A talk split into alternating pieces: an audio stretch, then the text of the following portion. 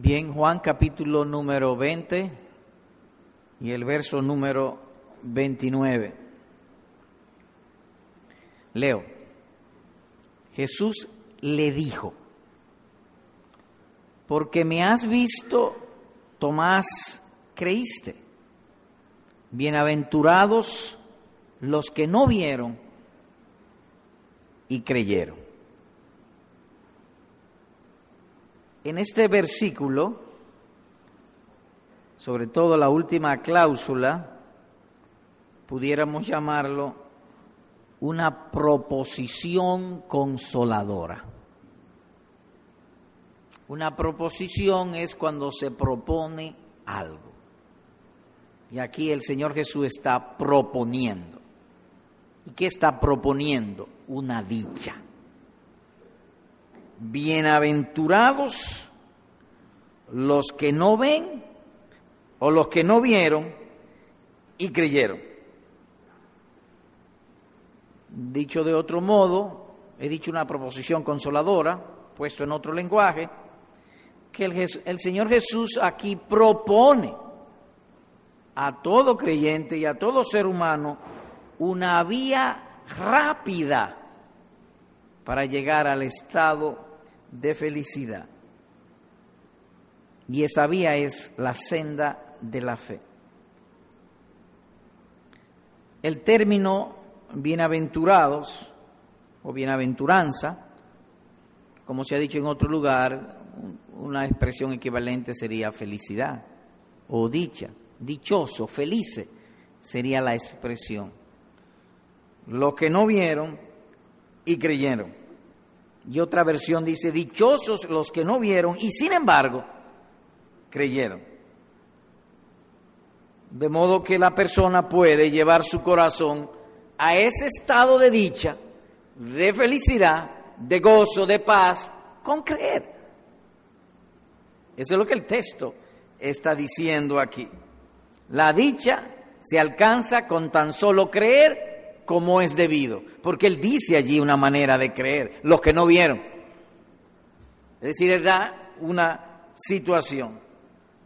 Y esto se hace mucho más necesario si estaríamos atravesando por un estado calamitoso, es decir, una adversidad pronunciada, que pudiera ser, para ponerlo en lenguaje particular, un cáncer terminal Imagínese que usted siente mañana un, un dolor o alguna inquietud o, lo que sea, un malestar en el cuerpo, va al médico y el médico le dice, mira, tienes cáncer. Y el cáncer que tú tienes es agresivo. Y la experiencia que tenemos con ese cáncer es que los mejores han llegado quizá a ocho meses. En otra palabra, tu muerte está cerca. De seguro, y como dicen por ahí, que la gente se, se acuerda solamente de Santa Bárbara del Cobro cuando está en calamidad. Es decir, de seguro, casi seguro, en nuestro contexto cultural, la persona va a comenzar a pensar en Dios. Y es posible que diga, ay, si el Señor viniera y me mostrara, pasara su mano sobre mí y me hiciera un milagro, entonces yo sería feliz. Pero Jesús dice, bienaventurados los que no vieron milagros y creyeron. Por lo tanto, decíamos al principio que se trata de una proposición consoladora. No se necesita manifestación milagrosa, pues, para llevar el alma, el corazón a un estado de dicha, aun cuando tengas una quiebra, una angustia, una depresión profunda, o un cáncer terminal. Dichosos los que sin ver o sin ser testigos de milagro pueden creer. Así que es una dicha altamente consoladora al corazón, al alma, porque después de todo uno es lo que es dentro, el alma, porque lo de afuera eso se acaba un día y lo van a meter, en el mejor de los casos, en una bonita funeraria, quizá una bonita caja, pero para el cementerio. en el mejor de los casos. Pero el alma sigue siendo siempre la misma. Así que podemos nosotros, sin necesidad de ver un milagro, llevar el alma a un estado de dicha, de felicidad. Permítame sustentar lo que estamos diciendo. Y voy a leer el versículo 24 y 25 para hacer un contraste, ahí mismo. Pero Tomás, uno de los doce, es decir, uno de los doce apóstoles, oigan esto, uno de los doce apóstoles, en el Nuevo Testamento no ha habido gente más alta en la fe que los apóstoles. Uno de los doce apóstoles, llamado Dídimo, le decían también Dídimo, no estaba con ellos cuando Jesús vino. Le dijeron pues los otros discípulos, al Señor hemos visto. Inmediatamente en la narración está su reacción. Él les dijo, si no viera en sus manos la señal de los clavos y metiere mi dedo en el lugar de los clavos y metiere mi mano en su costado, no creeré. En otras palabras, si no viere, si no veo, yo soy testigo yo mismo de un milagro, entonces yo no creeré. No tendré paz, no tendré felicidad, no tendré gozo, no tendré quietud en mi alma. A esa declaración, y aquí el contraste, él hace una declaración, un corazón incrédulo, Jesús le sale al frente y le dice, dichosos los que no vieron y creyeron. Tomás, no es como tú piensas. Dichosos los que no vieron y creyeron. ¿Cómo pues estudiaremos este versículo o este tema? Bueno, de dos maneras o en dos pasos. Primero, las circunstancias de esta proposición. Y segundo, las ventajas de creer sin ver milagros. Así que esas dos cosas tocaremos. Empecemos con las circunstancias de esta proposición y lo iniciaremos enfocándonos en la reacción de incredulidad en el apóstol Tomás. Él cayó en una débil desconfianza. Si él hubiese estado, hubiese estado presente, no se da ese problema, pero él no estuvo presente y en su mente surgió una dificultad, providencialmente hubo un problema. Así que vuelvo a leer el versículo número 25. Le dijeron pues los otros discípulos, entre ellos los otros apóstoles, al Señor hemos visto. Él resucitó. Eso es lo que le está diciendo. Entonces reacciona y dice, mira, mira, si mis sentidos no apoyan eso, yo no creo. Eso es lo que les dice. Si no viere en sus manos, si no viere la señal de los clavos y metiere tocar en el lugar de los clavos y metiere no solamente mi dedo, sino mi mano en su costado, no creeré. Él ha apelado a que si sus ojos no ven, él no cree. En otras palabras, si mis sentidos no apoyan el asunto, yo no voy a creer. Lo cual es una irracionalidad, porque sus oídos habían oído. ¿Qué oyeron? Jesús les dijo, voy a Jerusalén, los ancianos me van a tomar preso, me van a matar y al tercer día yo resucitaré. Sus oídos pudieron haberle ayudado, no le ayudaron. Su razón también pudo haberle ayudado, sus discípulos le estaban hablando, pero él no, no, no hizo buen uso de eso. Entonces sus sentidos y su razón no le ayudaron como debieron ser ayudados y le llevaron a un estado de turbación e incredulidad. Querido hermano, si tus sentidos no son ayuda a tu fe en la debida manera, sea tu oído o tu vista o tu razón caiga en contradicción, a menudo tendrá turbación de mente. Helo ahí. ¿Fue razonable?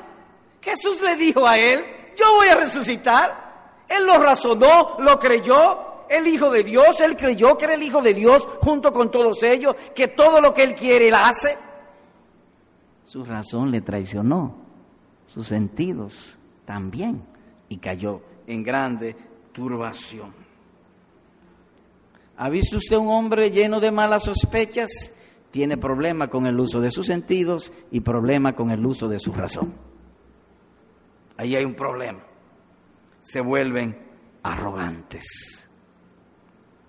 Si no viere en sus manos, dice él, la señal de los clavos y metiere mi dedo en lugar de los clavos y metiere mi mano en su costado, no creeré. De manera que Tomás tuvo un doble perjuicio en relación con sus hermanos, atrasado en las lecciones del ABC de la resurrección. Mientras sus hermanos estaban gozando y alegrando de que Jesús había resucitado, él todavía tenía sospecha. Así que estaba atrasado. La vida cristiana se los llama discípulos porque nosotros constantemente estamos atendiendo a lecciones espirituales, a enseñanza, así como cuando un niño va a la escuela. A, B, C, A, I, O, U, y así luego la gramática, la matemática, el cálculo y así muchísimas otras materias. Uno en la vida cristiana es más o menos así. Los discípulos estaban más aventajados que en él estaban ya leyendo en las primeras lecciones de la resurrección y él todavía no sabía leerla. Así que fue un perjuicio. Estaba dando tumbos, confundido y turbado. Y estaba tan confundido que no le creyó ni a Cristo ni el testimonio de sus hermanos. A ninguno de los dos. Dudando debió haber creer. Así que hubo un perjuicio doble en relación con sus hermanos y en relación consigo mismo, porque estaba hundiendo su alma en incredulidad. Lo que él llama su gloria, si no veo, no creo, es su vergüenza. Históricamente y en aquel tiempo es como su vergüenza.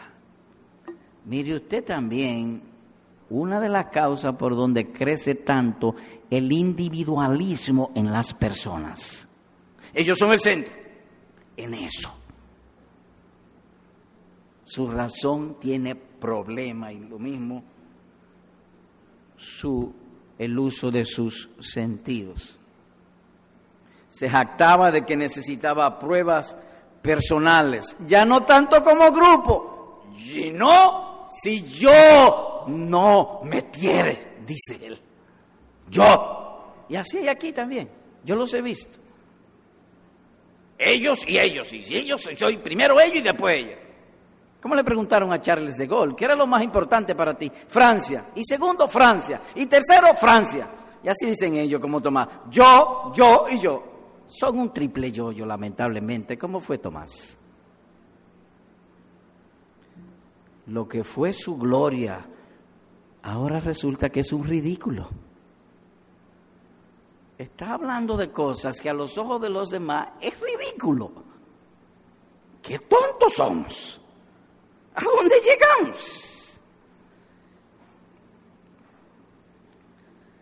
Pero algo más, él fue de lo que en un, en un momento le dijo al Señor, todo lo hemos dejado por ti. En otras palabras, tú eres nuestra esperanza. Y ahora lo que él decía que era su esperanza, racionalmente volvió todo para atrás. Diríamos que tenía en su mente un arroz con mango, un bollo, un lío. Sobre todo si tenemos en cuenta lo que Jesús hace unos días, no hace meses, ni semanas, ni años, hace unos días, cuando iba subiendo a Jerusalén, Jesús les dijo estas palabras. Oigan esto. Y aquí subimos a Jerusalén, y el Hijo del Hombre será entregado a los principales sacerdotes y a los escribas, y le condenarán a muerte, y le entregarán a los gentiles, y le escarnecerán, le azotarán y escupirán en él, y le matarán, mas al tercer día resucitará. Así que él vio, él vio cuando fue entregado a los principales sacerdotes. Él lo vio. Fue testigo de eso. Y a los escribas. Y vio también cuando lo condenaron. Y vio también cuando lo entregaron a Pilato, a Pilato o a los gentiles. Vio cuando se burlaban de él, vio cuando le azotaban, vio cuando le escupían, todo lo vio y vio cuando lo mataron. Y eso se lo dijo él hace unos días. Pero también le dijo, voy a resucitar. Y no lo creyó. Ah, dichoso lo que pueden, pues, creer sin ver. Solamente confiar en las promesas de Jesucristo. Dichosos son.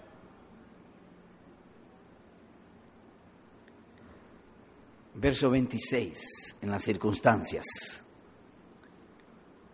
Ocho días después estaban otra vez sus discípulos dentro y con ellos Tomás. Llegó Jesús estando las puertas cerradas y se puso en medio y le dijo paz a vosotros. Llama vuestra atención el inicio del texto. Ocho días después. Entiéndase que Tomás pasó ocho días saboreando el amargo de su incredulidad. Me explico. Los que iban camino de Maús, el Señor Jesús se les apareció a la luz de Lucas 24, 45, iba con ellos y les habló y ellos regresaron rápidamente a Jerusalén, donde estaba Tomás y los demás, y le dijeron, hemos visto al Señor, nuestros corazones ardían, está resucitado, el Señor resucitó como dijo. Las mujeres, Pedro, Juan, pasaron todos esos ocho días hablando de la resurrección y Tomás en silencio, no podía hablar, avergonzado. No podía participar de lo que allí se estaba hablando. Los discípulos saltaban de gozo, de alegría, de deleite por el creer. Pero Tomás no creyó de manera que por ese tiempo él pasó. Cuando estaba el grupo y estaba hablando del tema, mm, silencio. O se jactaba, si yo no vea, yo soy importante, yo tengo que ver. Quizás conociendo la naturaleza humana. Y los otros gozándose. En otras palabras, que Tomás no podía comer del pastel de la fe. Cristo resucitó, se les apareció, le puso un pastel de fe delante de todos ellos, ellos comieron y comieron tanto que le brotaba por los poros. Nada más hablaban de eso pero ellos no, él no podía, por su incredulidad. Todos hablaban de felices ocurrencias y testimonios, en cambio él no podía hacer eso, retraído, apesadumbrado por su incredulidad. El pecado es lo que aísla al hombre de la comunión de los santos. Cuando usted ve que la gente se quiere ir de la iglesia, hay pecado generalmente de por medio. En el caso de Tomás, incredulidad, pero pecado al fin. Se quieren ir. Es que no, no soportan. Su fe se encontraba severamente suspendida. Porque los creyentes a veces pasa eso, que la fe se les suspende por un tiempo. En el caso de él estaba así no podía contradecir el testimonio de los otros sin al mismo tiempo sentirse avergonzado. Porque una cosa es cuando es el testimonio de uno con otro, pero cuando usted habla y 15 le caen encima, eso es abrumante, ahogante. Se le apagó, o él la apagó, la luz de la fe. Hay una luz que trae la fe, que trae gozo, paz, alegría. En el caso de él estaba apagada. Y de aquí pues aprendemos lo siguiente, que no todos los cuerpos o todos los hermanos son igualmente curados con la misma medicina, ni tampoco todas las almas por los mismos instrumentos o medios de fe. Unos son resistentes al medicamento en cambio, otros son más fácil curables. De eso se desprende todo eso. Pero hay algo más que queremos destacar y es la gloria de Jesucristo. Su gloria, amados hermanos, es salvar. Esa es su gloria. Volvamos pues al verso 26. Ocho días después estaban otra vez. Es como cuando decimos de mañana en ocho. Mañana en ocho, mañana es lunes. Entonces mañana en ocho sería el otro lunes. Así que ocho días después, el, día anterior fue domingo y ahora el otro domingo, ocho días después. Estaban otra vez sus discípulos dentro y con ellos Tomás. Llegó Jesús estando las puertas cerradas y se puso en medio y les dijo, paz a vosotros. ¿Qué vemos aquí? La fidelidad del Señor. ¿Y cuál es esa fidelidad? Que Cristo vino a salvar. Tomás estaba siendo ahogado, una de sus ovejas, hundido en incredulidad, y Cristo viene y se le pone en medio y le dice, paz a vosotros. Ese es su oficio. No lo abandonó a la dureza o incredulidad de su corazón. Vino tras él, se compadeció de él, lo rescató. De manera que, amados hermanos, hay ocasiones cuando un creyente cae en un estado de prostración e incredulidad, que el mejor de los sermones o de la consolación o de las amonestaciones o de las instrucciones de sus propios hermanos no podrán rescatarlo. Cristo tendrá que venir directamente y hablarle al corazón. hay. Jesús vino dejó las 99 ovejas y vino a rescatar esta que estaba perdida. Cristo tiene que descender con su palabra directamente. Es como a veces cuando nosotros oímos un sermón o leemos las escrituras y sentimos, vemos que Dios nos habla y nuestra vida se cambia. Eso sucedió aquí.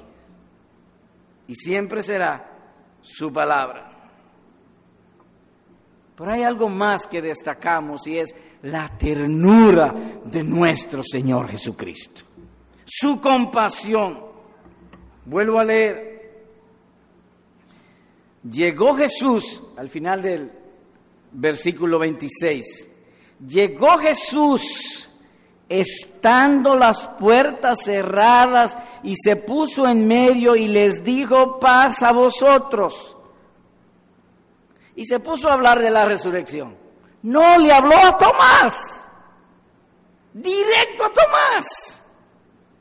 Mírenlo, luego o tan pronto dijo, pasa a vosotros, o el Señor le bendiga, diríamos nosotros, dijo a Tomás. ¿Y dónde destacamos su ternura? Él no le dijo impío, ni le dijo duro de corazón, no, no, no, no. Ven Tomás, pon tu mano aquí. Qué ternura. Ese es el oficio de nuestro Salvador. Dichosos los que confían en Jesucristo. Luego dijo a Tomás, pon aquí tu dedo y mira mis manos, mírala y acerca tu mano, métela en mi costado y no seas incrédulo, sino creyente. ¡Wow! Maravilloso. Eso es lo que llamamos un hermoso Salvador. Hay veces que usted, sobre todo los hombres, ven una persona hermosa y la vista se centra ya, o vamos por un sitio y ven un paisaje hermoso, una ropa hermosa, un edificio hermoso, la vista se centra y se centra con agrado. Eso es Jesús, un hermoso Salvador. Para Tomás no había nada más hermoso en este momento que las palabras de Cristo. Cristo y su palabra. Pero miren la reacción maravillosa también de la voz operativa de Cristo cuando Cristo dice, no seas incrédulo, sino creyente. Uno cree. Por eso siempre pedimos, Señor, bendíceme, dímelo tú, porque cuando tú me lo dices, así es, así será. ¿Y en qué se destaca? Verso 28. Entonces Tomás respondió, no le metió la mano. Después que habló muchísimo, ahora se la tragó. Hay muchas cosas que uno dice que después tiene que tragársela. La humildad nos ayuda a tragárnosla. Es amargo, muy amargo, la humildad siempre es amarga, pero mata la arrogancia. Es un veneno contra el orgullo.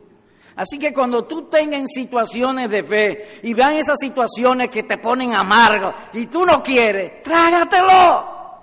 Estaría matando la arrogancia y la locura y la insensatez porque este hombre llegó a irse en contra de sus sentidos y en contra de su propia razón. Pero en cambio, cuando viene ese momento y todo, ah, no, te está hundiendo. La incredulidad te está matando. Trágatela suavemente. Miren cuán hermoso. Entonces Tomás respondió y le dijo, Señor mío y Dios mío. Le adoró, no le metió la mano. Esas son las circunstancias de esa situación. Así que el Señor se compadece de los errores y debilidades de sus siervos, de los verdaderos creyentes. Más aún lo curó con las mismas circunstancias. Explíquese.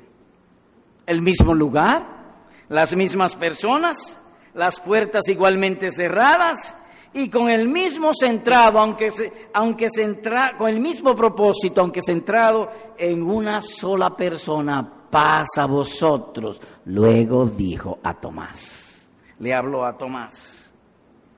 Y tan pronto habló, se resolvió el problema.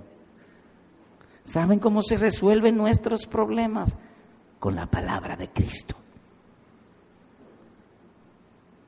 Porque no fue cuando él lo vio a Jesús que se resolvió fue cuando Jesús habló. Y esa es la hermosura, el poder y la belleza de la predicación. Procuren pues que vuestros predicadores siempre estén tranquilos y en paz para predicar las escrituras. Porque el beneficio somos nosotros.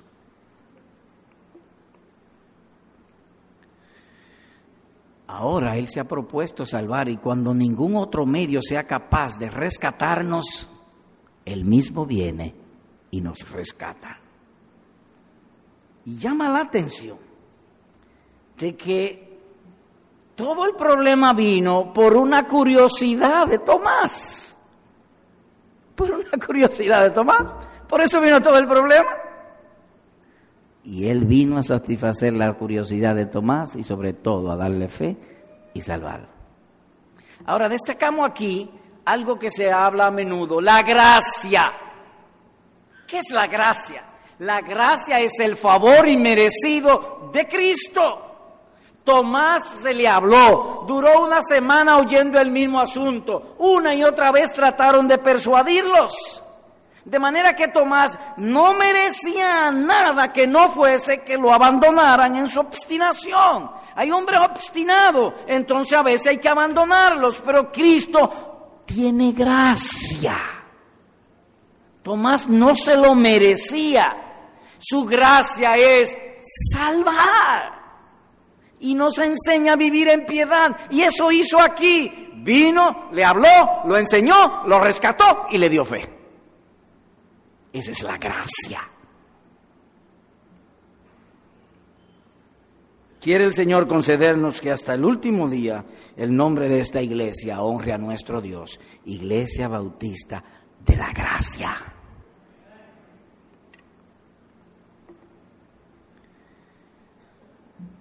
Así que las palabras tiernas del Señor fundieron, derritieron el corazón de Tomás.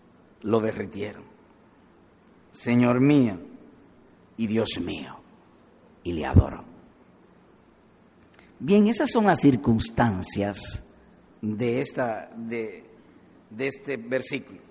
En segundo lugar, las ventajas de creer sin ver. Bienaventurados los que no vieron y creyeron. Y hay aquí una implicación o podemos inferir una verdad. Y la inferencia es la siguiente. Recibirán mayor bendición quienes creen en Cristo y su palabra, sin la ayuda de sensibles manifestaciones milagrosas, cual disfrutaron Tomás y los discípulos de aquella época. Repito, sí, voy a repetir. Recibirán mayor bendición quienes creen en Cristo y su palabra sin la ayuda de ver milagros como vieron aquella gente. Recibirán mayor bendición, porque eso es lo que Cristo está diciendo aquí. Dichosos, felices, bienaventurados, los que ven, los que creen sin ver milagros, porque se trataba allí de milagros. Pregunta, ¿cuáles serían las ventajas? Dos ventajas y una precaución voy a, vamos a dar. Primero, sería un signo de mayor fe y a mayor fe, mayor poder para consolar el alma. Mayor poder. Si Tomás hubiese estado plenamente convencido de que Jesús, el Cristo, era el Hijo de Dios y que Él, todo lo que Él quiere hacer, Él hace, si Él hubiese estado convencido, entonces la incredulidad nunca hubiese podido trepar en su cabeza. Pero Él no tenía convicción, fue de débil convicción. Y eso le trajo muchos problemas hasta el punto que le dislocó aún la mente. Él no pudo creer que Jesús era el Hijo de Dios o Dios manifestado en carne, aun cuando el Señor se lo había revelado y le profetizó muchas cosas que él vio, aún así no pudo creer. ¿Y cuál era su problema? Que necesitaba ayuda de las criaturas para poder creer. Necesitaba ayuda de una criatura llamada ojo, de una criatura llamada tacto y de una criatura llamada curiosidad. Él necesitaba todo eso para poder creer. Ayuda de las criaturas. Así que su fe fue muy débil o no era tan refinada como la de los otros. Entiéndase pues, amado hermano, Dios es espíritu y mientras más una persona pueda confiar en la verdad que Él ha revelado sin ayuda de las criaturas, su mente será más espiritual. ¿Cuál es el problema de los impíos? Que ellos no pueden vivir sin las criaturas. Pero sin las cosas de este mundo ellos no pueden vivir. Necesitan criaturas. Y Jesús dice aquí, es dichoso, es feliz ahora y por toda la eternidad los que pueden confiar en Dios y su palabra sin necesidad de criaturas. Maravilloso, pero también distante. Dicho de otro modo, que sería más glorioso si uno confía en Dios y su palabra sin ayuda de ninguna otra cosa. Vayamos a ver el caso de Abraham. Les invito a ir a considerar un caso en las escrituras que prueban esta verdad. Y está en Hebreos capítulo 11, verso 17 al 19. Leo, por la fe Abraham, cuando fue probado. La ocasión es cuando fue probado. Es decir, que él fue probado.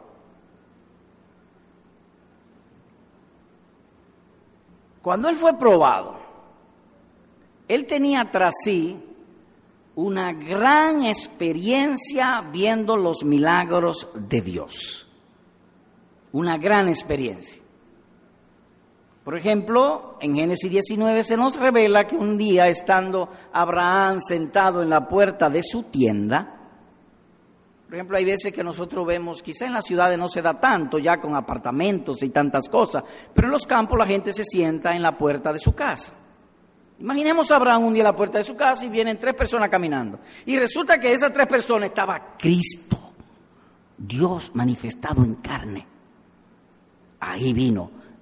Y se le habló con él, se sentó con él, comieron. Es decir, que él vio un milagro portentoso. Él vio eso, Abraham. Pero algo más. que Abraham fue testigo que Sodoma y Gomorra se multiplicó el pecado, la sodomía, el lesbianismo, la fornicación. Ellos nada más hacían eso, como hacen ahora en algunas ciudades. Y Dios mandó fuego del cielo, así como cuando cae la lluvia. Lenguas de fuego cayeron y quemaron la ciudad entera, total. La tierra, la piedra, todo fue quemado. Abraham vio eso. Pero algo más. Dios le había dado una promesa a Abraham de que él tendría un hijo. Pero ¿qué pasa? Ya Sara tenía 90 años, le había cesado la costumbre mensual, era estéril de hace muchos años y ya Abraham estaba viejo. Sin embargo, Dios le prometió un hijo. Si usted quiere puede leer eso en Génesis 19 hasta el 21. Y él vio el hijo. De manera que fue él testigo de hechos milagrosos extraordinarios, como ningún hombre ha visto. Ahora vamos a ver en este pasaje cómo reaccionó Abraham cuando fue probado. Voy a leer otra vez en Hebreos 11 el verso 1 y luego del 17 en adelante. Verso 1. Es pues la fe, la certeza de lo que se espera, la convicción de lo que no se ve. La fe tiene dos componentes. Primer componente, ver a Dios. Eso es lo que hicimos hace un rato que estábamos alabando. ¿A quién era que estábamos alabando? A Dios. ¿Y por qué le alabamos? Porque lo vemos mediante la fe. Él está aquí, Él ha prometido estar con nosotros. Le vemos. La fe es primero ver a Dios en Cristo. Esa es la fe, eso es lo primero que hace la fe. Y segundo, confiar en lo que ha prometido. Ahora, nótense que en eso no hay ninguna criatura. Todo es en la mente, en el corazón la certeza de lo que Él ha prometido y la convicción de que Dios es, que Él está ahí, que Él hizo todas las cosas y que Jesús un día volverá. Todo eso es parte de la fe. Es decir, que es una fe sin ver milagros. Voy al verso 17. Por la fe Abraham, cuando fue probado, ofreció a Isaac y el que había recibido las promesas ofrecía su unigénito. A él se le prometió en Isaac, yo voy a levantar una nación que los miembros de esa nación serán innumerables como la arena que está a la orilla del mar. Pero ahora le piden que mate a la promesa. Y el que había recibido las promesas ofrecía su unigénito habiéndosele dicho, en Isaac te será llamada descendencia. Ahora nótense cómo empieza el verso 17. Por la fe.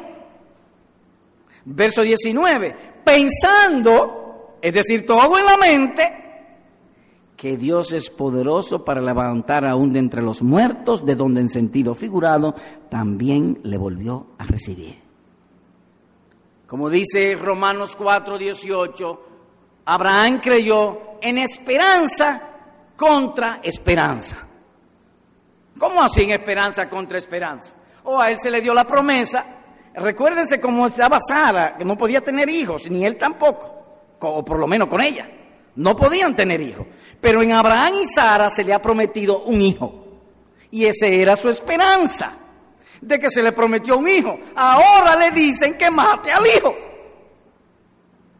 Él creyó en esperanza, pero en contra de la esperanza que le habían dado. Creyó sin ver los milagros. Cuando fue probado, no echó mano de su experiencia de haber visto milagros, sino que Dios es poderoso y fiel para hacer lo que promete.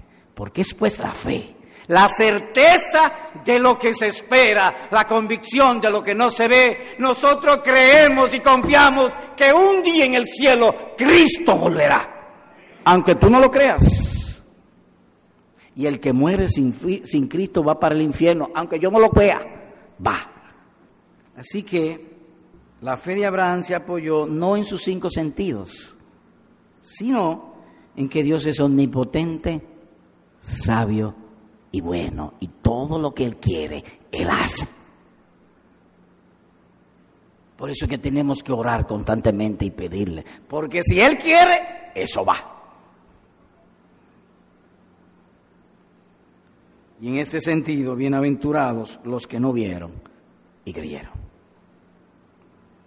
En segundo lugar, la fe sin ver honra más a Dios que siendo ayudada. Es decir, que si la fe tuya no es ayudada por las criaturas, Dios sería más honrado. Esa sería la idea. Para ponértelo en lenguaje sencillo, imagínate que tú estás en un apuro, un problema, necesitas dos mil pesos de préstamo. Y va y le pide a un amigo los dos mil pesos y el amigo dice, toma, págamelo cuando tú quieras. Pero te voy a firmar un pagaré. No, no, no, yo no necesito pagaré. Cuando tú quieras, yo confío en ti. Es mucho más honrado el amigo. La gratitud y la virtud se multiplican más a que te haga firmar un recibo mira, tú y yo somos hijos de la muerte, y entonces yo no sé lo que va a pasar, firma un pagaré, y sería justo, sería en su derecho. El punto no quiero destacar el préstamo, lo que quiero destacar es que el amigo sería más honrado. Si podemos confiar más en Dios sin necesidad de las criaturas, Dios es más glorificado. Ese es el punto.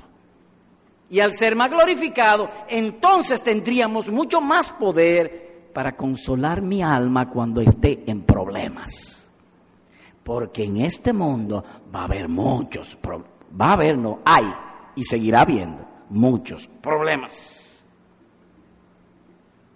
Oigan este caso. Un caso de David. Él dijo lo siguiente. Atenderé a mis caminos para no pecar con mi lengua. Guardaré mi boca con freno, en tanto que el impío esté delante de mí. Enmudecí con silencio, me callé aún respecto de lo bueno y se agravó mi dolor, se enardeció mi corazón dentro de mí, en mi maldición se encendió fuego y así proferí con mi lengua. Salmo 39, versículo 1 al 3. ¿Qué fue lo que pasó con David? David estaba siendo perseguido y dijo él, dijo lo siguiente, atenderé a mi camino, voy a cuidar mi conducta, voy a cuidar mi lengua, en mi poder, en mi fuerza, lo voy a hacer. Y dije, aún de las cosas buenas que me pregunten, no voy a hablar. Y se aguantó. Y se aguantó por un tiempo. Pero mire qué pasó después.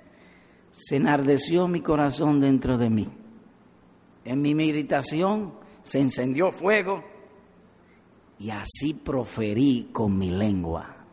La lengua se le detapó y como pudiéramos, si me permite, maldiciones a diestra y siniestra, mientras se apoyó en las criaturas. Ahora allí mismo, él habla luego, porque los salmos usualmente es una narración de algo que le pasó y siempre tienen un final feliz, o casi siempre. En el versículo 9 de ese mismo capítulo, él dice lo siguiente, enmudecí no abrí mi boca. ¿Y qué pasó, David? ¿Por qué enmudeciste? ¿Por qué no abriste tu boca?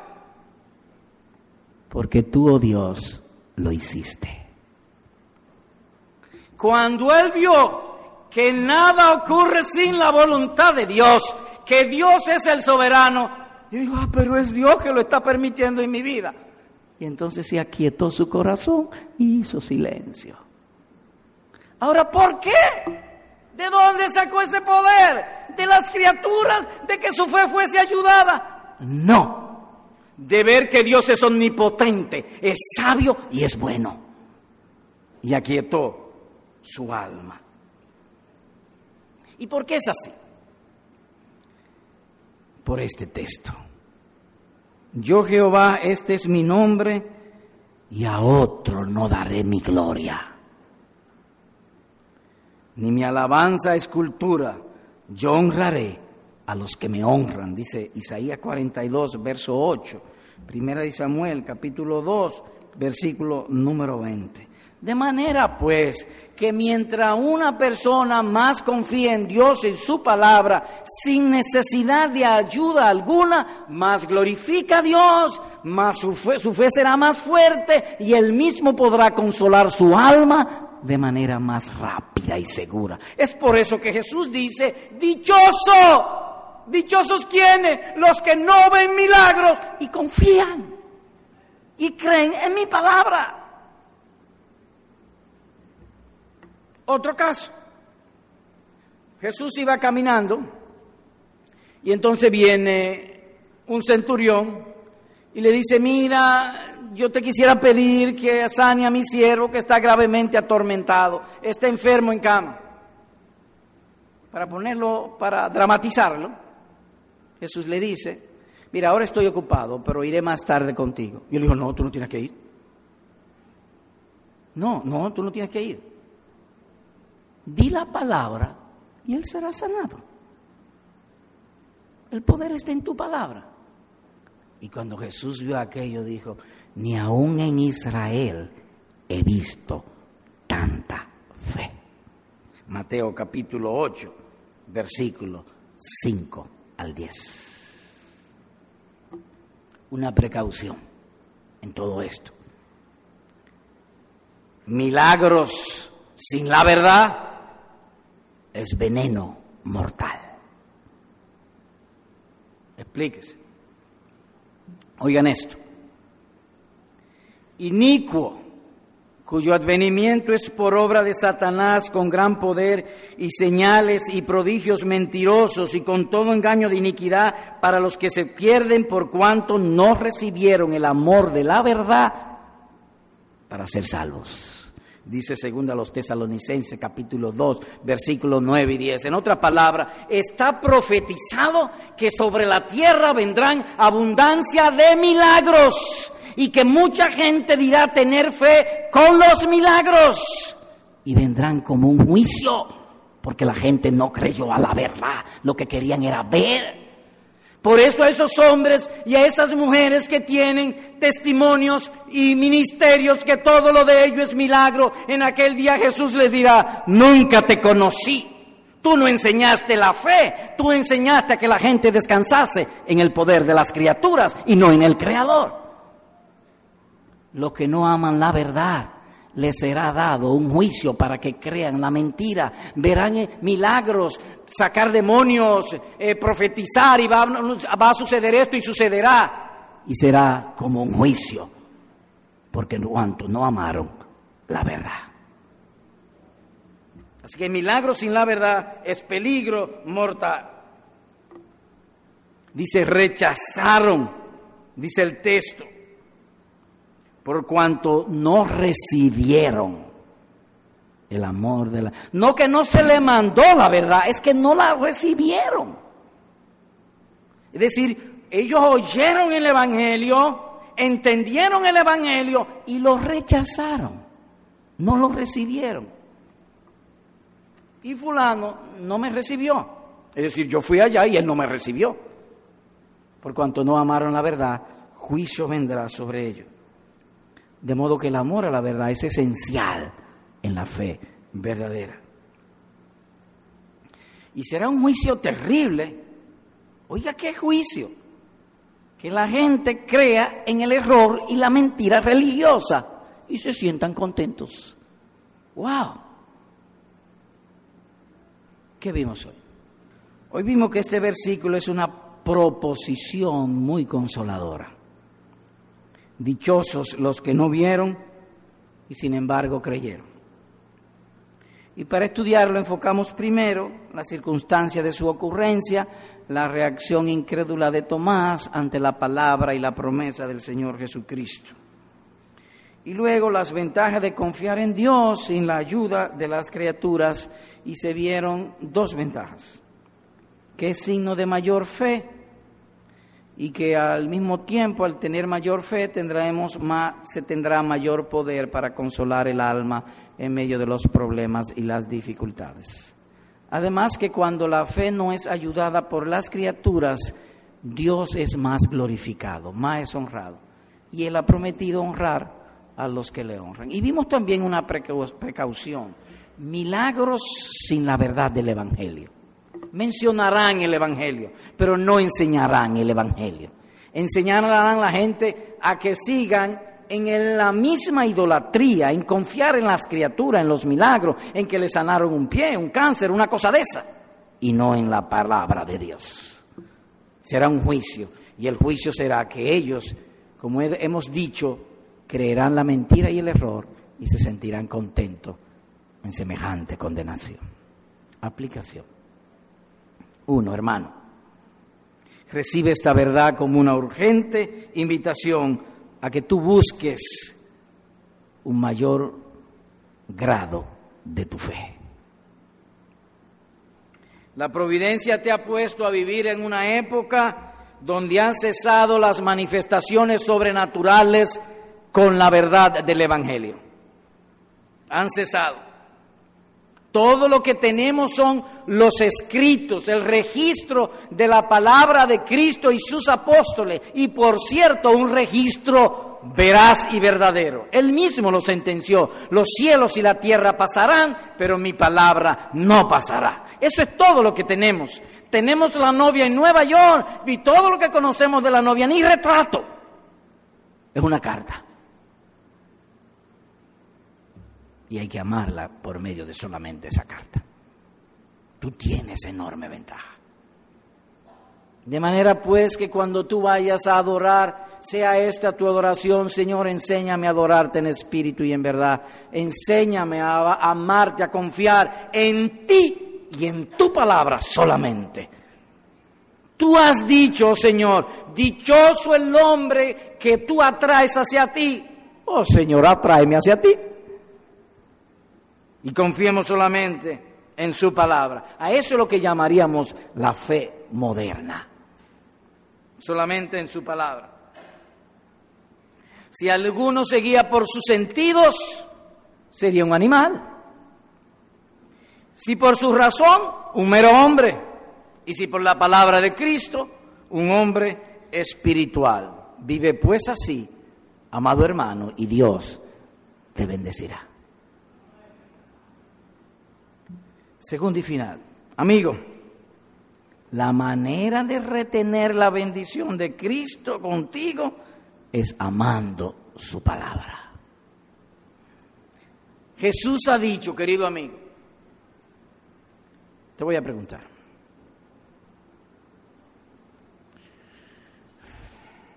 ¿tú eres convertido? ¿Tú eres evangélico? ¿Tú eres cristiano? ¿Dios te hizo nacer de nuevo? No todavía. Oh. Entonces tú no eres convertido. No, no. Te voy a traer las palabras de Cristo. Oye lo que dijo él. El que oye mis palabras y cree al que me envió, tiene vida eterna. Y no vendrá condenación, mas ha pasado de muerte a vida.